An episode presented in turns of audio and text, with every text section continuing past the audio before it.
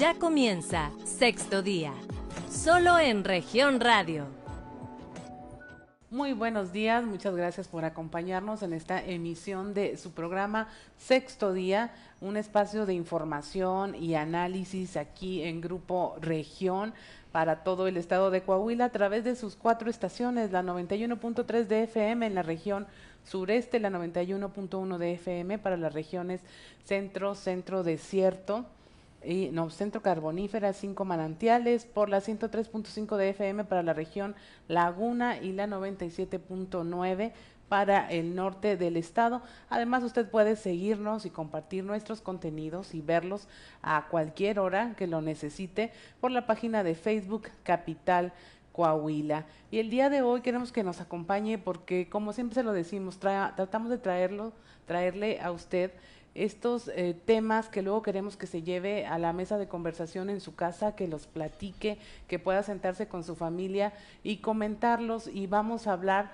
de las adicciones, de cómo se están atendiendo, de qué es lo que se puede hacer, qué es lo que no se debe de hacer en voz de nuestros especialistas invitados y también de mi compañera Leslie Delgado, que eh, compañera reportera, usted la conoce a través de sus intervenciones en todos los espacios noticiosos de Grupo Región, que nos va a hablar también de lo que seguramente usted ha escuchado durante estas, estas semanas anteriores de, de que se encuentran en anexos personas que supuestamente estaban tratando de curar o de aliviar, aliviar una adicción y que finalmente pues son víctimas de violaciones a sus derechos básicos a sus derechos humanos. Buenos días, Leslie. Hola, ¿qué tal? Muy buen día, Claudia. A nuestros invitados los saludo con gusto. Efectivamente, pues estos temas de conversación que traemos para ustedes con una previa investigación, precisamente pues para abordar ahora sí que todas las aristas de este tipo de temáticas. Y pues bueno, eh, vamos a comenzar ahora sí que a hablar de este tema, Claudia.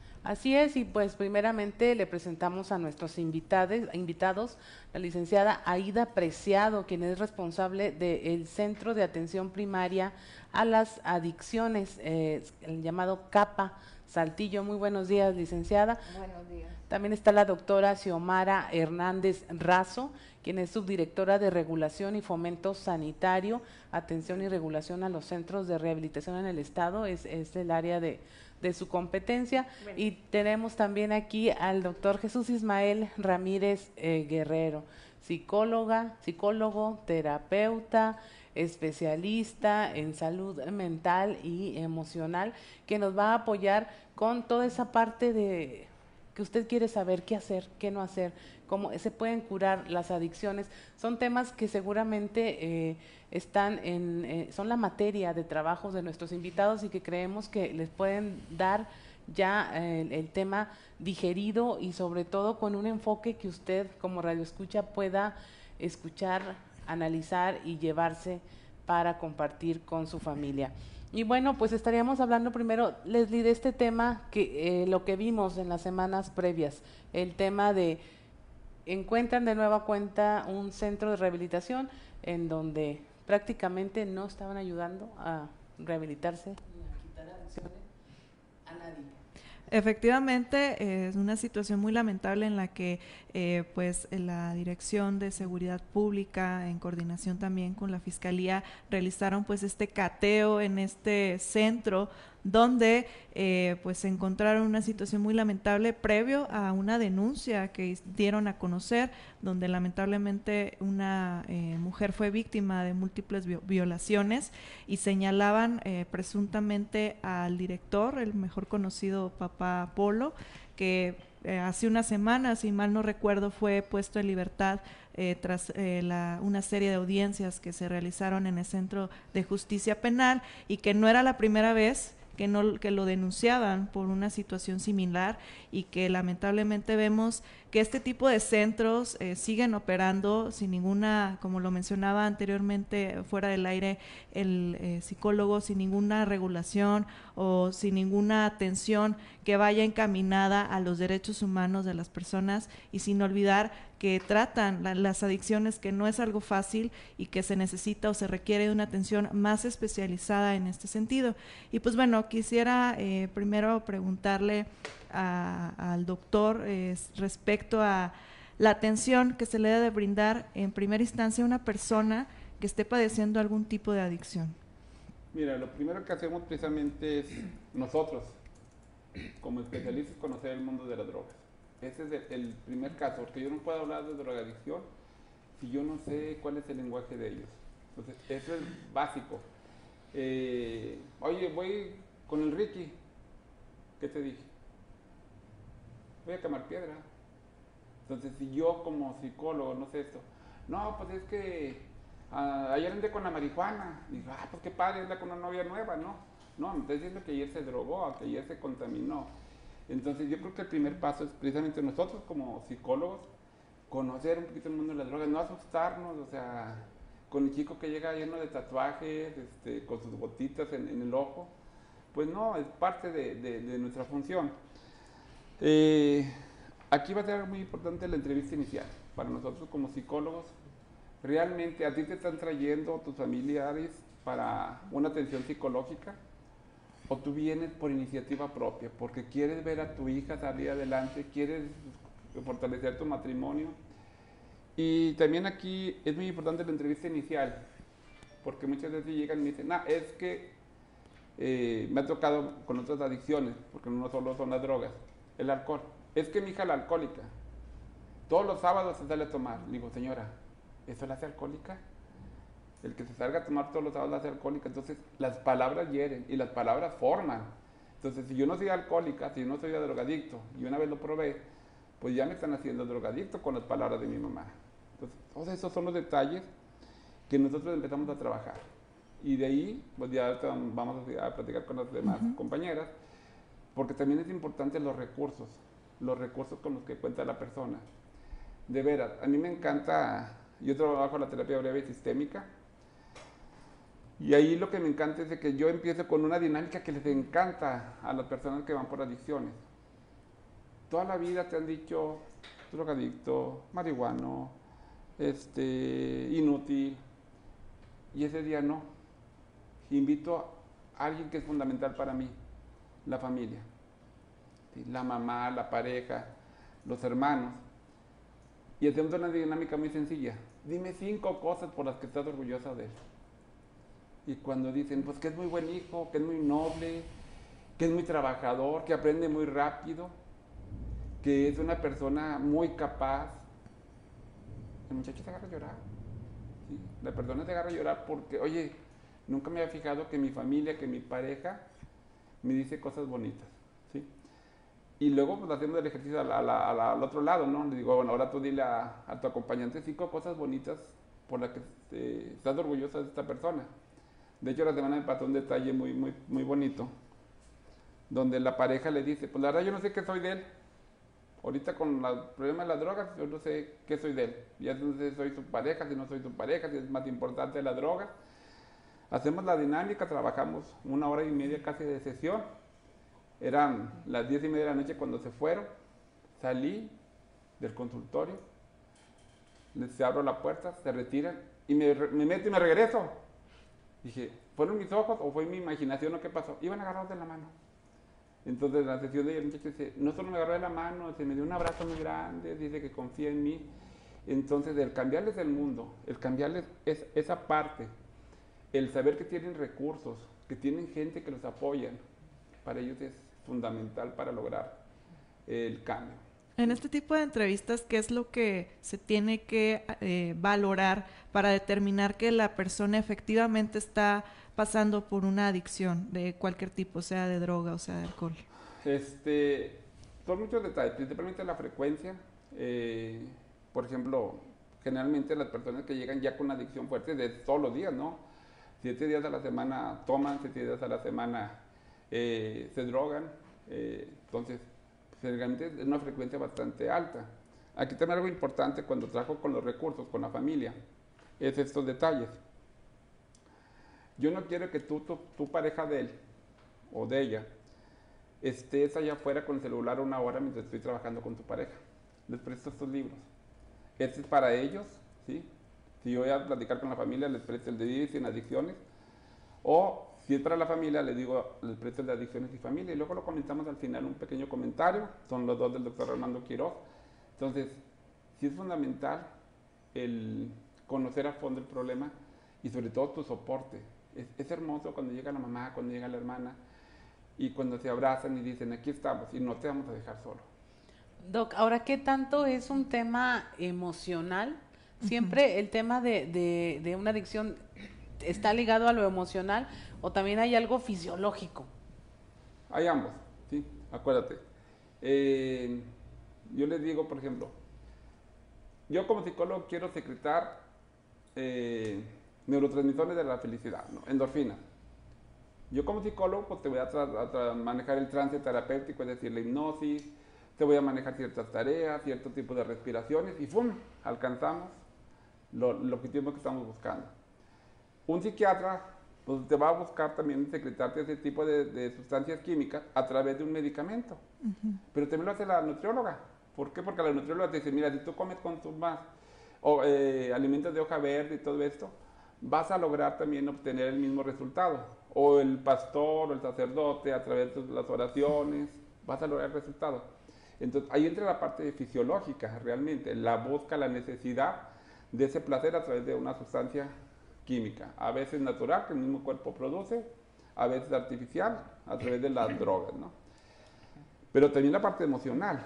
¿Por qué? Porque algo que nosotros este, buscamos mucho es precisamente qué es lo que desencadena esa, que tú consumir esa droga.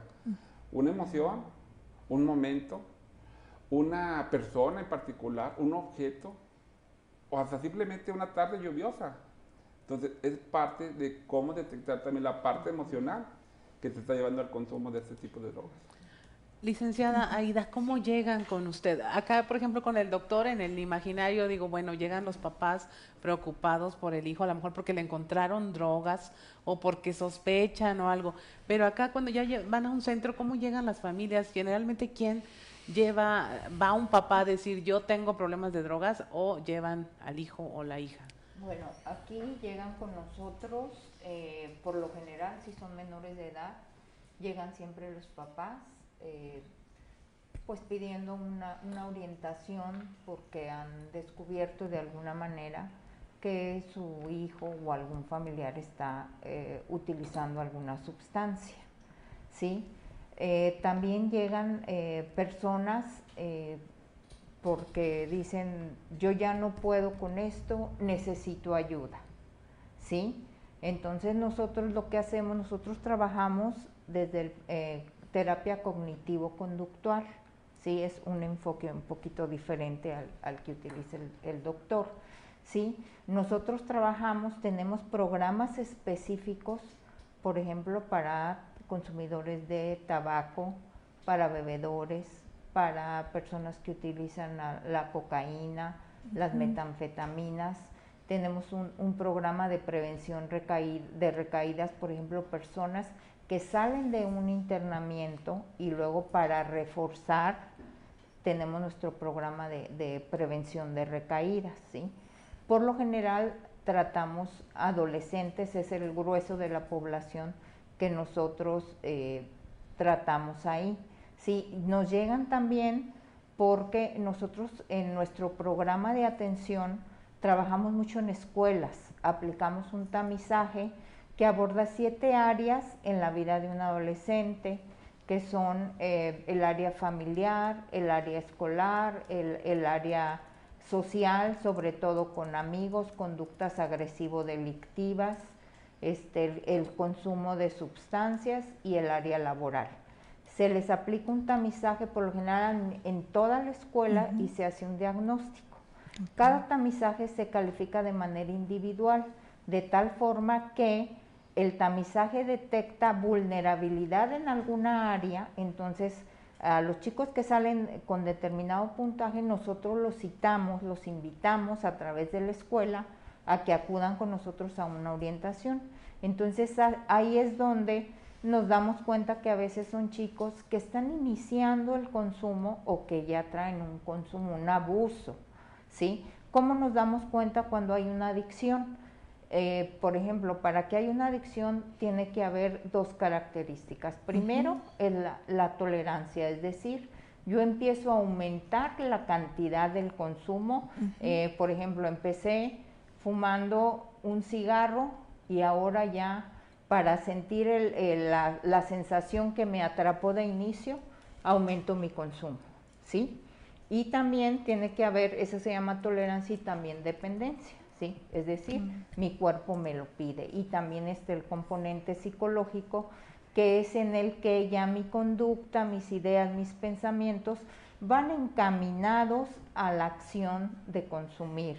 Ejemplo, yo ya estoy programada, mi cuerpo ya está habituado, ya sé que consumo los fines de semana, por ejemplo, entonces yo ya el sábado, desde que me levanto, yo ya estoy pensando este, qué voy a hacer, con quién me voy a reunir, dónde la voy a comprar, o sea, todo mi, mi, mi conducta y mi pensamiento está encaminado al consumo.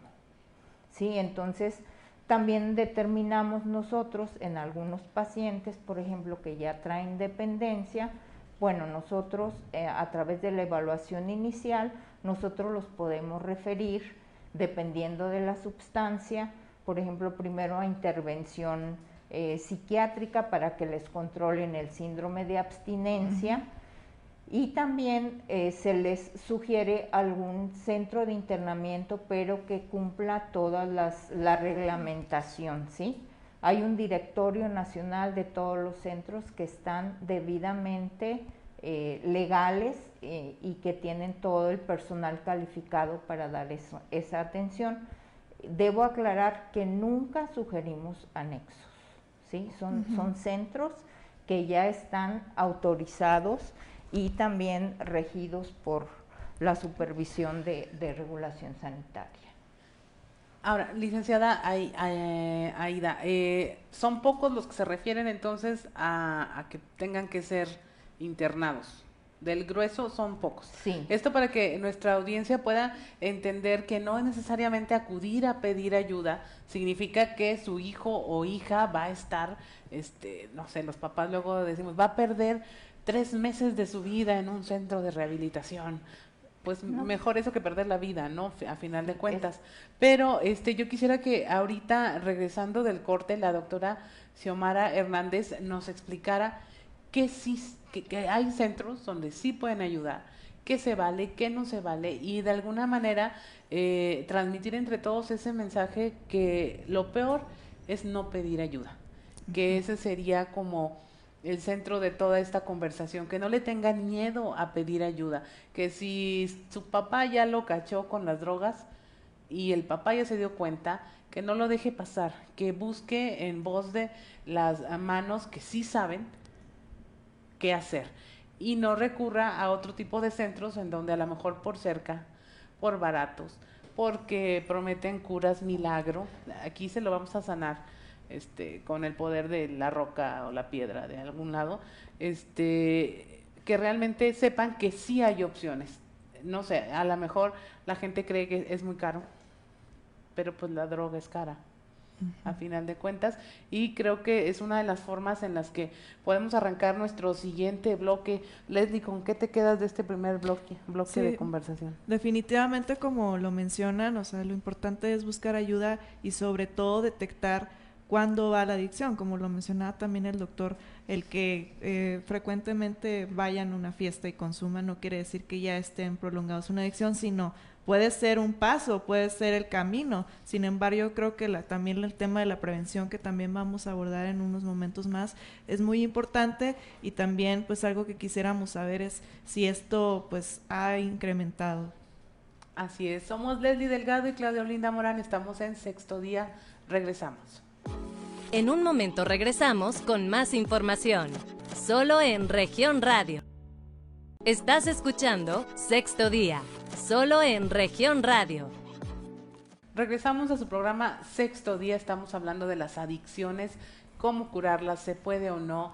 Eh, a no tenerle miedo a buscar una solución. Y estamos ahora con la doctora Xiomara Hernández Razo, quien es subdirectora de Regulación y Fomento Sanitario y básicamente se refiere su tarea a la atención y regulación de los centros de rehabilitación en el Estado. Eh, antes de, finalizar el bloque anterior hablábamos de que, eh, bueno, hay centros que están regulados y que son accesibles y que la Secretaría de Salud los tiene bajo vigilancia e inspección a donde usted puede acudir para evitarse pues esos casos que han sido muy mediáticos en donde pues se cometían abusos contra las personas que estaban tratando de salir de alguna adicción. Buenos días, doctora, platíquenos sobre su labor. ¿Cómo están? Buenos días, mucho gusto, gracias por la invitación. Sí, bueno, mira, más que todo nosotros eh, en el área en donde nos desempeñamos, que es regulación sanitaria, siempre tratamos de invitar a la población a acercarse a realizar los trámites correspondientes. Son trámites bastante sencillos. Este tipo de establecimientos, lo que son los centros de rehabilitación, como diversos tipos de este, de, este rubro, pues no, no hay más que un aviso de funcionamiento y de responsable sanitario. ¿Qué es lo que tiene que hacer el, el usuario? ¿no? El usuario se acerca a la Secretaría de Salud. En el estado hay ocho jurisdicciones y oficina central donde llevan ellos un manual de procedimientos para dar, para exponer la atención que ellos van a darle a, los, a los usuarios.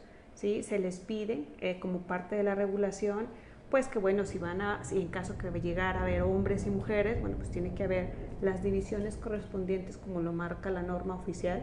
Nosotros nos regimos a base de la norma oficial 028, además de los lineamientos y reglamentos que nos marca la Comisión Federal para la Protección contra Riesgos Sanitarios. Revisamos que se encuentren eh, en áreas divididas, baños, agua, eh, condiciones lo más higiénico posibles, el área de cocina y qué tipo de tratamiento le van a brindar al, paciente. Eh, en el estado hay aproximadamente 30 36 centros que se encuentran regulados, que se encuentran con el permiso, que se encuentran con un manual de procedimientos que ha sido valorado por eh, CONADIC, que a fin de cuentas CONADIC da visto bueno si el tratamiento que ellos van a presentar es bueno o no es bueno. ¿sí? Entonces ellos cuentan con este documento, como cualquier otro documento, a veces hay falta de algunas situaciones y empiezan con revisiones, pero son cosas mínimas y se les, se les permite esta apertura. En el caso de haber menores, siempre es con el consentimiento informado del padre o tutor, forzosamente. Entonces nosotros salir a supervisar, revisar el expediente clínico. Primero, si tienes menores, los menores deben estar 100% separados de los adultos. Las mujeres deben estar separadas de niños, hombres, este, debe haber las divisiones correspondientes. Y eso es lo principal en lo que nosotros vamos a, a supervisar. Otra de las cuestiones que nosotros supervisamos es el médico o el psicólogo que está a cargo. ¿sí?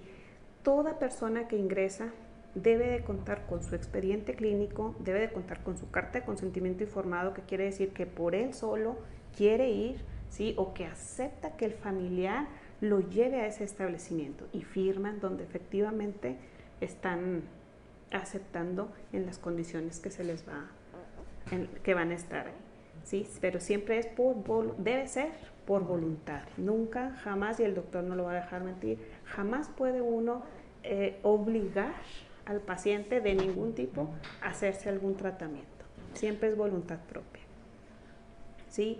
Este, bueno, posterior a esto, la revisión, el médico revisa, ¿sí? ve cuál es, o el médico y psicólogo ve cuál es la, la situación del paciente y si hay necesidad de derivarlo a alguna área hospitalaria, ya él, ellos, los centros de adicciones, cuentan igual como comentaban con una cartera, con con un censo de a qué, eh, a qué, hospital o unidad más cercana pueden acudir. La mayoría cuenta con IMSS, la mayoría cuenta con un servicio o con seguridad social y ahí es donde, se derivan particularmente. Ahora, doctora, eh, invitados, tenemos en el imaginario las películas gringas una intervención, se juntan los amigos, la familia, te agarran, te bombardean, te llevan a la fuerza sí, y te internan.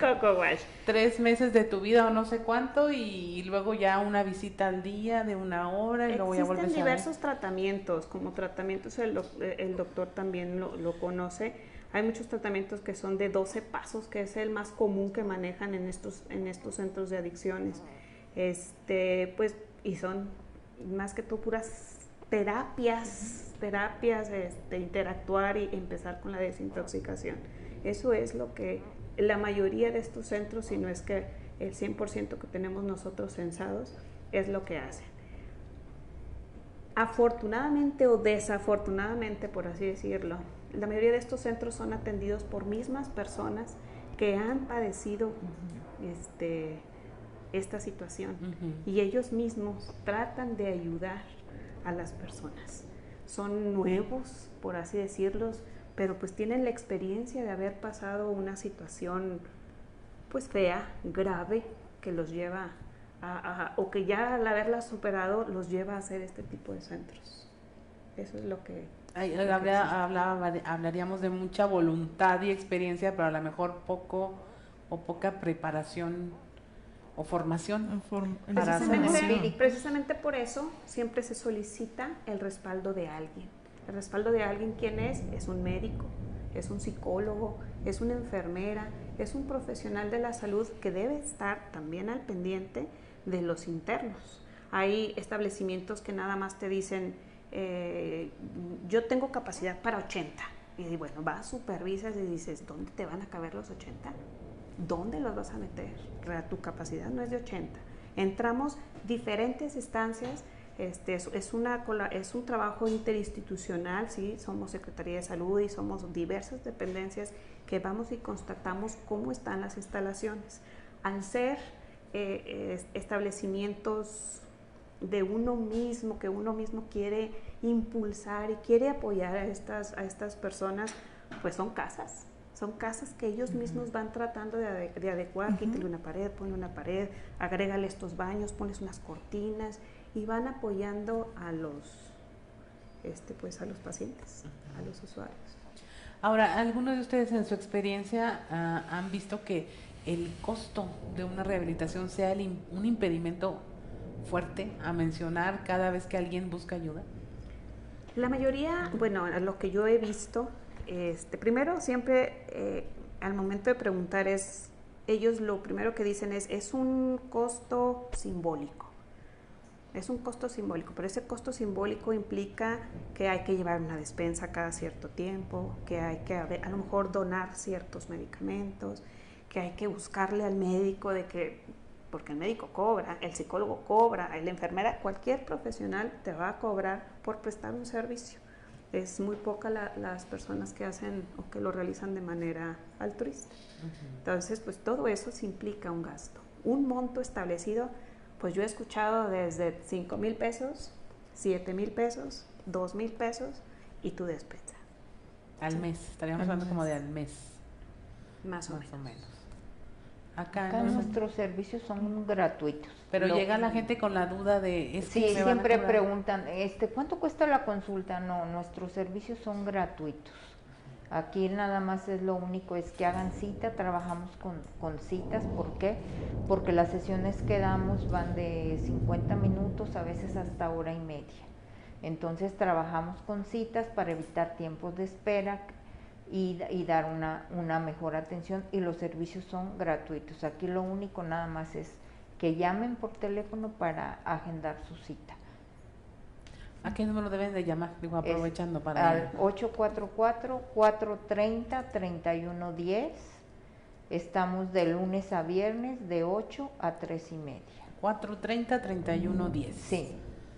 Ahí nada más hablan para solicitar una, una consulta y se les agenda y ya cuando les dicen ustedes, ¿sabe qué, señor, señora? Este, sí necesitamos que, que vaya más allá la ayuda, que vaya a un centro. Ahí sí le ponen pero. En ocasiones, como lo indicaba usted, eh, preguntan, pero a donde no cueste, a donde no, o sea, y ahí uno pues entra a la labor de, de explicarles, pues que a veces es necesario que hagan un pequeño esfuerzo por el bienestar tanto del, del, usuario como de la familia, porque una adicción es una enfermedad familiar, no es individual. Entonces, de alguna manera se hace labor con ellos para que entiendan que vale la pena que hagan esa pequeña inversión. Ahora que aborda, sí, eh, que aborda esta situación. Eh, quisiera como que hacer un parteaguas porque es muy común y sobre todo lo hemos detectado en las colonias del oriente o sur de Saltillo que se abran estas casas, como mencionaba la doctora, donde pues están brindando esta atención que no es la adecuada y que incluso han mencionado casos de tortura, casos en donde los internos han sido golpeados lamentablemente. Eh, el, mensaje y sobre todo que no caigan de que si mi vecina este que tenía su hijo en uno de estos centros a ella le funcionó a ti también te puede funcionar en tu caso entonces también puntualizar muy bien para eh, nuestros escuchas y que nos siga a través de redes sociales que estos centros no son los adecuados para que eh, ingresen a sus familiares. Sí, nosotros siempre, siempre les, les decimos que los anexos de ninguna manera son recomendados porque no existe el personal ni suficiente ni especializado para dar un, tratamiento en, adicciones. Sí, o sea, nosotros siempre les puntualizamos eso. Eh, desafortunadamente, y es muy entendible, siempre llegan los familiares sumamente angustiados y es como traer la papa caliente, ¿no? Y yo la voy a echar porque ya no aguanto, me, me ha trastornado mi vida y yo pues aunque sea un anexo yo lo, yo lo aviento, aviento la papa caliente, ¿verdad? Entonces nosotros de alguna manera se les explica, por ejemplo, en qué consiste un tratamiento y que entiendan sobre todo que una adicción es una enfermedad y como tal se debe de tratar. Entonces, de esa manera la gente pues entiende y, ya va viendo de acuerdo a sus recursos eh, qué se puede hacer. Sí, pero les ofrecemos también nosotros el, el, apoyo a la familia, tratamos tanto al usuario como al familiar del usuario. Entonces hasta a veces la gente dice, bueno, de perdida si dicen, pues que venga aquí. Claro que sí, eso ya es un gran avance. Doctor, te quedaste con la palabra. Ah, es que me, me, me, movió lo que nos comentaba del apoyo familiar, que es fundamental para nosotros el involucrar a, la familia. Y cuando la familia está involucrada, entre ellos se cooperan. Es algo muy bonito también en la conducta privada. La familia se coopera, la hermana dice, bueno, a mí esta quincena me toca, la otra hermana. ¿Por qué? Porque al final lo dijo la licenciada caemos también en el síndrome de burnout para la familia. Burnout. Sí, es decir, el síndrome del quemado, donde la familia dice, ya no sé qué hacer, ya, ya, ya, o sea, ya lo que quiera, este, me cruzo de brazos literalmente, entonces, cuando ven que hay una opción, cuando ven que sí puede haber una resiliencia, dicen, pues vamos a intentarlo entre todos, vamos a apoyarlo, entonces, ya la persona se siente apapachada cuando ve que el, todos cooperan para su rehabilitación, y él como que siente, empieza a sentir ese compromiso de decir, bueno, yo también me sumo a la causa y vamos a salir adelante de esta situación. Entonces, esa parte me gusta mucho.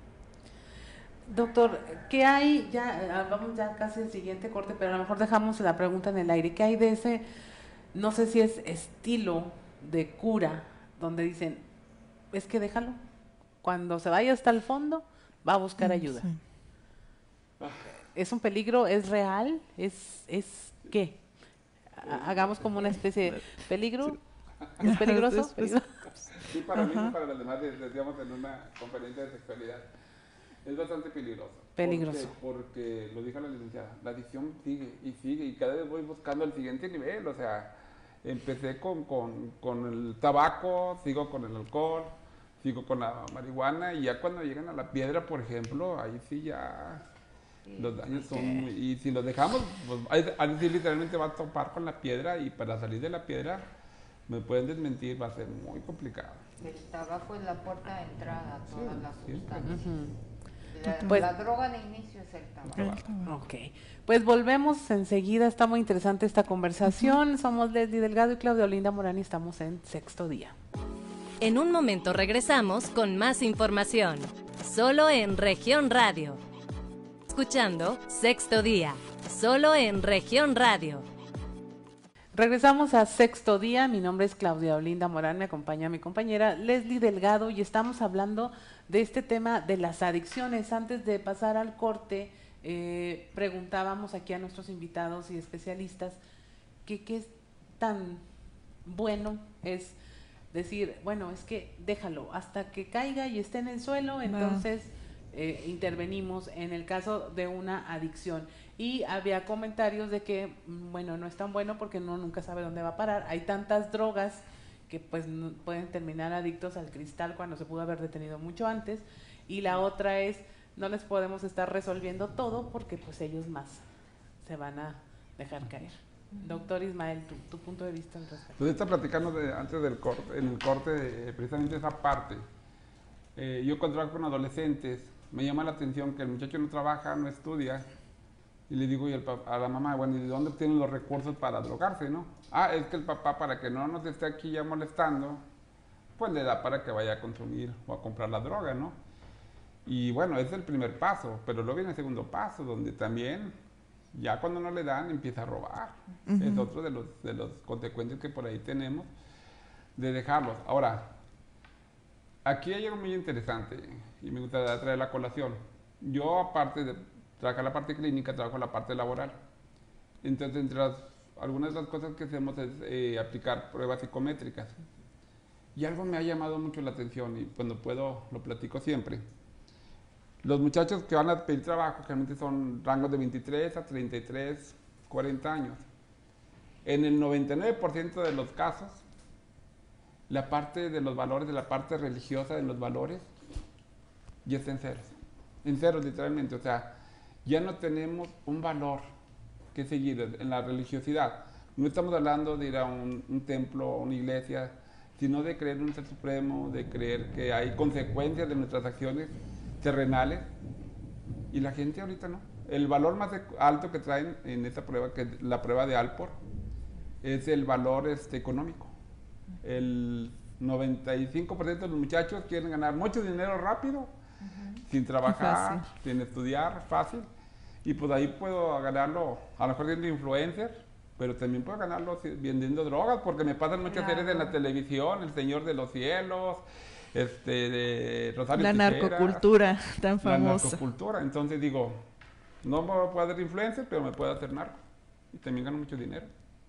Entonces, y como no tengo regulación religiosa, pues la combinación perfecta. Entonces, hay un, tiene que haber como un equilibrio entre lo dejo caer o la dejo caer. ¿Cómo dicen? Que toque fondo. Que, hasta que toque fondo. Que toque fondo o no le puedo solapar todo. Aquí pasa algo muy curioso, por ejemplo, eh, eh, un caso de una señora una vez, eh, mamá de un alcohólico de 43 años, profesionista, y llega la señora a solicitar orientación y obviamente, pobre de mi hijo, la mujer ya lo corrió, ya perdió el trabajo, ya dice, pero no, pobrecito, fíjese, llega todos los fines de semana y yo lo recibo con su menudo y sus chilaquiles. Digo, Señor, entonces, con ese recibimiento, ¿cuándo su hijo se va a perder la guarapeta del día anterior? Si al día siguiente mami me va a recibir con mis chilaquiles. Dije, entonces la misma familia incurre en, conductas que hacen que la persona siga consumiendo. O lo normaliza, como es que, o es que así se distrae es que así este, necesita un escape de la realidad y para él el tomar, el consumir, pues es que es un medio de distracción porque trabaja mucho, porque pobrecito, porque está estresado. Cuando hay otro tipo de actividades que quizás son más motivantes, que no tienen que adicciones de por medio. y, no te estés quejando ya estoy proyectando. y, al no, y al decirles resuelven, es que literalmente les resuelven la vida. Por ejemplo, con ese caso, esos papás asumieron el gasto de la manutención de la familia de él. Véngase mi hijo aquí a la casa y nosotros mantenemos a los tres nietos y a la esposa entonces, ¿qué le dejan a él más que pues sigo consumiendo bien a gusto? Sí, me resuelven todo. Lo libran de la responsabilidad. Así es, entonces a veces es, ¿qué pasaría si esos papás lo dejan? Ok, tú ve cómo le haces para mantener a tu familia. O sea, esas son las cosas a las que yo me refiero. No le resuelvas la vida, porque si no, ¿cuándo va a salir de ese estado? Muévelo un poquito, que haga algo, ¿sí? Porque la mayoría de los papás o de los familiares siempre les están resolviendo.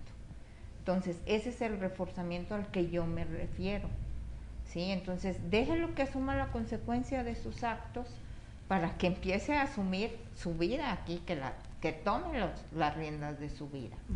Porque si no, o sea, es, un, círculo vicioso. Ahora, ¿está en posición de hacerlo? Porque a lo mejor uno diría, no, no, a ver, que se responsabilice, pero acá emocionalmente, fisiológicamente, con la química cerebral, ¿está en posición un adicto de hacerlo? O sea, yo creo que, que depende, por ejemplo... O según la etapa. depende, por ejemplo, de, de la sustancia y sustancias que ocasionan el síndrome de abstinencia. Entonces, una persona con síndrome de abstinencia, por ejemplo, el cristal, es necesario e indispensable que tenga un tratamiento farmacológico con, con un psiquiatra. ¿sí? Entonces, uno valora y uno, eso es a lo que yo me, me, me, me refiero cuando digo, pues uno dependiendo del caso, pues los va canalizando. Por ejemplo, si me llega alguien con síndrome de abstinencia, somos psicólogos en el centro, no somos médicos. Eso lo ve un médico. Entonces se manda a, a CESAME, ahí hay atención psiquiátrica, médica, que se atienda por ese lado, aunque terapéuticamente nosotros damos la contención. ¿sí? Entonces, dependiendo del caso, de la sustancia, nosotros valoramos y tomamos las acciones pertinentes para que esa persona sea atendida tanto él como la familia. Doctora, ¿algún comentario? Tenemos con ganas de, decir. bueno, aquí en particular es a todos esos centros de adicción, eh, centros anexos, eh, cuando el mismo familiar ya esté harto, que es lo que hace, no están hartos, muchos familiares dicen, llévalo al centro, llévalo ahí donde me dijo la vecina que se curó. Es cada, cada persona se le debe dar un tratamiento particular. Todos somos diferentes y a todos nos actúa diferente. Entonces, primero que, el, familiar, los padres de familia, los hermanos, a veces son los primos, los tíos, los abuelos, etc. Sí, que revisen que efectivamente ese centro de salud cuenta con, con los documentos avalados tanto por Secretaría de Salud, por CONADIC, ¿Tienen que tener algo a la vista, doctora? Sí, deben de contar con un aviso de funcionamiento que siempre se le solicita que esté pegado. Permisos de uso de suelo, permisos para poder trabajar, manuales donde el, manual te indica cómo, cómo voy a eh, llevar a cabo yo mi tratamiento.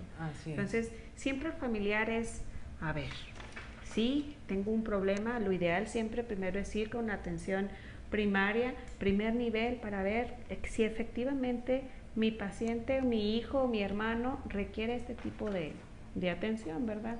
Este, y revisar, constatar que cuente con las autorizaciones correspondientes. Por parte de Secretaría de Salud, les comentaba, es un aviso de funcionamiento y de responsable sanitario, ¿sí? son los manuales de procedimiento autorizados por CONADIC, es el uso de suelo, eh, ver las condiciones, ver en dónde voy a meter a mi familiar, en qué, en qué lugar. No se vale que llegues y te digan, hasta aquí no puedes pasar, no puedes conocer las instalaciones porque es parte de la terapia. Dime a qué este, hora puedo entrar. Okay. Ellos cuentan con horarios, a qué hora yo puedo entrar a, ver a dónde lo voy a dejar y si no, mejor no lo dejes. Okay. No lo dejes. Existe, existe, nosotros contamos con un teléfono y un correo de quejas, de denuncias sanitarias ¿sí? en el cual pues el correo está a las 24 horas, el teléfono pues es de atención de lunes a viernes de, de 9 a, a 4 de la tarde, que ahorita se los voy a dictar. Doctor, tu mensaje de cierre. Estaba haciendo algo que llamamos la cibernética de las adicciones. ¿sí? Eh, la persona se droga, ahorita que estamos eh, escuchando. ¿Qué pasa cuando la persona se enoja? La familia se enoja. Luego la persona se enoja o llora o promete que no lo vuelve a hacer la familia discute, es que tienes que confiar en él, mira, desde antes lo estoy prometiendo, empezamos a repartir las culpas. La persona ya consiguió la atención que buscaba, ya dividió a la familia. Entonces, ¿qué pasa con la familia? Vuelve a ceder. Y vuelve el joven. Es un círculo vicioso. Así es, ¿sí? Nosotros, nosotros llamamos la, eh, una cibernética las ediciones. ¿Por qué? Porque como una cibernética, si yo pongo un on, prende. Si yo pongo un off, apaga. Entonces tenemos que saber en dónde podemos romper esta cibernética, dónde podemos poner el off para romper todo el esquema. Así es. Pues ahí lo tiene. Es momento de que usted se decida a romper con esa cibernética de las adicciones y hágalo, no tenga miedo. Es peor no hacer nada en este tema. Somos Leslie Delgado y Claudia Morán. Esto fue sexto día. Muchas gracias por acompañarnos. Te esperamos el próximo sábado a las 10 de la mañana. Hasta el próximo sexto día, solo en región radio